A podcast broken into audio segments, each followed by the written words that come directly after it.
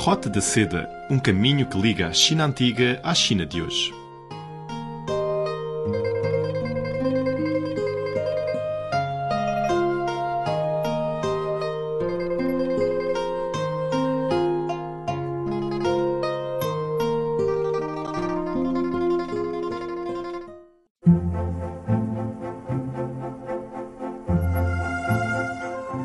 Olá, amigos! Sejam muito bem-vindos à Roda da Seda. Sou Silvia Jin. Hoje vamos falar de arte. Na primeira parte do programa, receberemos a Sarina Tan, curadora e colecionadora sino-brasileira que foi premiada na primeira edição do Prêmio Itamaraty de Diplomacia Cultural em Beijing. Ela vai revelar como entrou em contato com a arte chinesa e a arte contemporânea brasileira. Seguiremos na segunda parte mais uma fábula chinesa e desta vez o nosso protagonista é o servo. Não percam!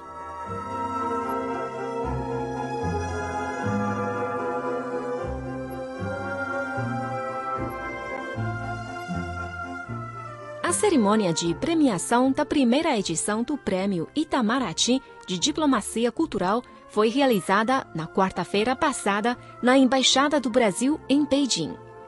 A curadora e colecionadora chinesa Sarina Tan foi premiada graças às suas contribuições e atuação em prol da diplomacia cultural do Brasil na China. A trajetória da senhora Tan, nascida na China e criada no Brasil, a torna uma das pessoas mais aptas a promover a aproximação China-Brasil. Ela estudou História de Artes na Escola de Louvre, em Paris, e depois se mudou para Nova York. Entre 2009 e 2014, com o apoio do Ministério das Relações Exteriores do Brasil, Sarina Tan liderou o projeto de residências artísticas compartilhados e divergências. O objetivo do projeto era conectar diretamente, sem intermediação dos países europeus ou dos Estados Unidos, artistas do Brasil e da China, dois dos meios mais dinâmicos de arte contemporânea. Participaram do programa tanto jovens artistas brasileiros quanto aqueles com carreiras mais consolidadas, selecionadas pela curadora sino-brasileira. Agora, ela está com um novo projeto de trazer quatro curadores da China para o Brasil com o objetivo de fazerem um panorama da produção do Brasil.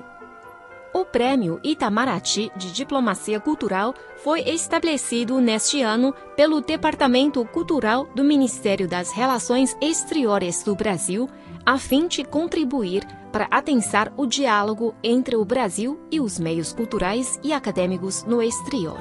A iniciativa visa dar o devido reconhecimento anualmente aos indivíduos cuja atuação tenha contribuído de forma notável para a diplomacia cultural ou educacional brasileira em diversos países do globo. Bom, agora a Sarina Tan vai entrar no túnel do tempo, traçando sua trajetória pelo universo das artes. O meu primeiro contato com arte foi através dos pergaminhos que meus pais levaram de Xangai para São Paulo e eu gostei muito de olhar e escolher uh, as obras para pendurar em casa cada estação. Então olhava essas pinturas com meu pai de pintura chinesa a Nanquim. Seu pai é artista? Não, ele colecionava. Colecionador de É. artes? De arte chinesa. Depois, uma amiga minha era a enteada de um artista brasileiro muito conhecido chamado Lívio Abramo. E eu comecei a gostar de arte contemporânea brasileira através do ateliê dele e ele também me levou a primeira vez que eu fui para uma Bienal, a Bienal de São Paulo. Quando foi? Foi nos anos 60. Então, a minha vida começou entre China e Brasil. O meu interesse por arte também começou com arte chinesa e depois arte do Brasil. Mas depois eu fui estudar História de Arte em Paris, na escola do Louvre. Depois mudei para New York e em Nova York eu via muitas exposições internacionais, mas pouquíssima, quase nada de, da China ou do Brasil nos anos 70, 80, mesmo nos anos 80. E você decidiu levar os artistas brasileiros e chineses para o palco internacional? Isso foi mais tarde, porque naquela época eu fazia tra trabalhava ou em, em, projetos que eu precisava uh, como trabalho. Foi só nesses últimos dez anos, mais ou menos, que eu fiz a, a fundação Currents Art and Music para uh, sem fins lucrativos para fazer projetos um, de intercâmbio. E você levou é, oito artistas brasileiros para a China e como que você descobriu esses artistas brasileiros? Por que você? Bom, primeiro eu queria uh, escolher artistas que eu achei que se eles fossem conhecer a cultura chinesa, que poderia realmente acrescentar a capacidade deles de criar trabalhos diferentes e novos. Então, queria artistas que ainda estão abertos à, à criatividade uh, que não tinham expostos antes. E você também levou um artista chinês, Sondong, para para o Brasil. Brasil. É o Sondong e em Shuzhen, mas com o Sondong eu fiz vários projetos. E por que Sondong?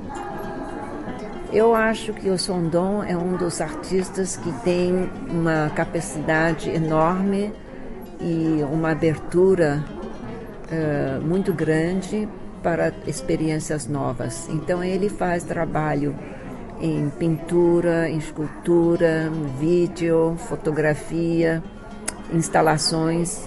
Ele faz e ele trabalha assim com qualquer material que ele encontra no lugar onde ele está. Então ele criou muitas obras novas no Brasil com material do Brasil. Além de termos trazido trabalhos da China uh, para a exposição individual dele. O que você acha que a China poderia aprender com o Brasil em relação à arte e o Brasil pode aprender com a China? Eu acho que um, muita coisa que o Brasil e China têm em comum, mas que é, um não conhece o outro. Eu acho que quando o Sondon, por exemplo, veio para o Brasil, ele achava que ele podia estar em algum lugar da China, tal quase. E muitos artistas do Brasil que vieram para a China também acharam que não era tão estranho, porque tem muitas é, circunstâncias que são parecidas com o Brasil. Hum, pode dar um exemplo? É, por exemplo, é, tem lugares na China que são muito, vamos dizer, muito construídos com prédios novos, com arquitetura maravilhosa. E tem alguns uh, distritos que está assim um pouco mais bagunçado. E a mesma coisa acontece no Brasil, né? Tem partes do, do Brasil que são ultra desenvolvidos e com, com prédios lindos construídos e tem outras partes do Brasil que são que não são assim bem organizados. E o que motivou é, você a, a, trabalhar nos intercâmbios é, China-Brasil em relação à arte? Eu achei quase que fosse uma missão minha, porque eu não conheço outra pessoa que conhece a, as duas culturas conhece as duas línguas, mas principalmente a arte contemporânea dos dois países. E o que esse intercâmbio é, de arte entre China e Brasil pode beneficiar os dois países e os dois povos? Sim, acredito que sim. Acredito que através de arte nós vemos muitas coisas da atualidade. Agora, é, o consumo chinês das obras de arte ocidental está aumentando muito. Sim. E você acha que para o comprador chinês ou para o público chinês é fácil entender é, a arte ocidental? Eu acho que mais e mais estão apreciando a arte ocidental na China e também eh, nos outros países estão apreciando mais e mais arte contemporânea chinesa.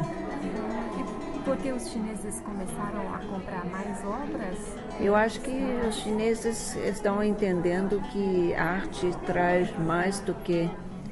Um, por exemplo, a China passou já por um período onde a sobrevivência era o, o que preocupava mais. Essas alturas, são, estão além disso e estão precisando de algo para a alma. E a arte alimenta a alma.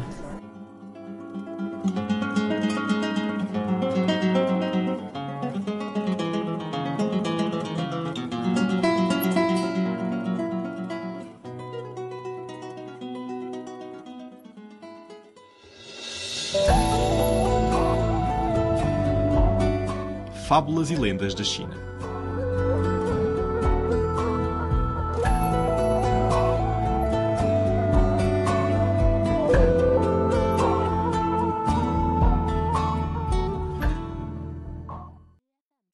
Cervo à beira do rio. O cervo do padre David é um raro servídeo originário da China. Era uma vez um homem que morava à beira de um rio. Num belo dia, ele caçou um filhote do cervo ao se deparar com o pobre cria que mal sabia correr. Ele foi tomado por uma imensa compaixão e decidiu levá-la para casa. Assim que entrou no lar do caçador, o filhote deu de cara com a matilha de seu novo dono. Encurralando imediatamente o coitadinho, os cachorros ergueram a cauda e ficaram todos com água na boca. A carne da presa devia ser uma delícia pensaram os cachorros e tentaram comê-lo. Quando viu o que estava acontecendo, ficou furioso e pegou um pau do lado da porta, gritou bem alto para expulsar os predadores famintos. A partir daí, o filhote passou a viver com o caçador. O dono queria que o servídeo convivesse em paz com os seus cachorros e levava-os todos os dias para treinar junto com os cães, orientando-os a tratar bem o novo amigo proibindo qualquer tipo de ofensa ou violência contra ele e estimulando eles a brincarem juntos. Com o passar do tempo, os cachorros entenderam perfeitamente a orientação do dono. Pouco a pouco, o pequeno servídeo cresceu e esqueceu que um cachorro poderia representar um grande perigo para a sua espécie. Para o pequeno cervo, os cachorros eram bons amigos, desde que cresceu com eles, passou a baixar sua guarda. Para os cães, coagidos pela autoridade do caçador, nada podiam fazer, mesmo se, contendo ao máximo, eles não resistiam em salivar perante uma presa tão apetitosa. Passados três anos, o filhote se tornou um adulto. Então, numa tarde, ele saiu para passear. No caminho, encontrou vários cachorros desconhecidos. Acreditando que eram como os seus amigos cães, o veado tomou a iniciativa de se aproximar deles, cumprimentou-os e tentou brincar com eles. Surpreendidos, os cachorros da rua ficaram perplexos, mas compreenderam logo a situação. Fingindo que queriam ser amigos dele, convidando-o para participar de uma brincadeira. Assim que o pobre servírio foi cercado pela matilha, todos pularam nele, mordendo e dilacerando esta presa que ingenuamente se ofereceu. Depois de encherem a pança, os cachorros foram embora, deixando os restos do cervo no meio da rua. O pobrezinho não entendeu até o último minuto, porque aqueles cachorros amistosos que lhe tratavam tão bem no cotidiano de repente ficaram tão cruéis e ferozes, pondo fim à sua vida.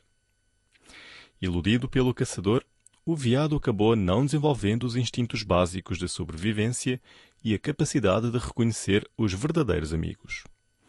Na nossa vida, a gente também se ilude várias vezes, assim como o pobre cervo. Mas afinal de contas, como diz o provérbio, a raposa mais cedo ou mais tarde vai mostrar o seu rabo. Bom, caros amigos, o programa Roda da Seda fica hoje por aqui. Muito obrigada pela sua sintonia. Voltaremos na próxima semana com muito mais novidades. Até lá!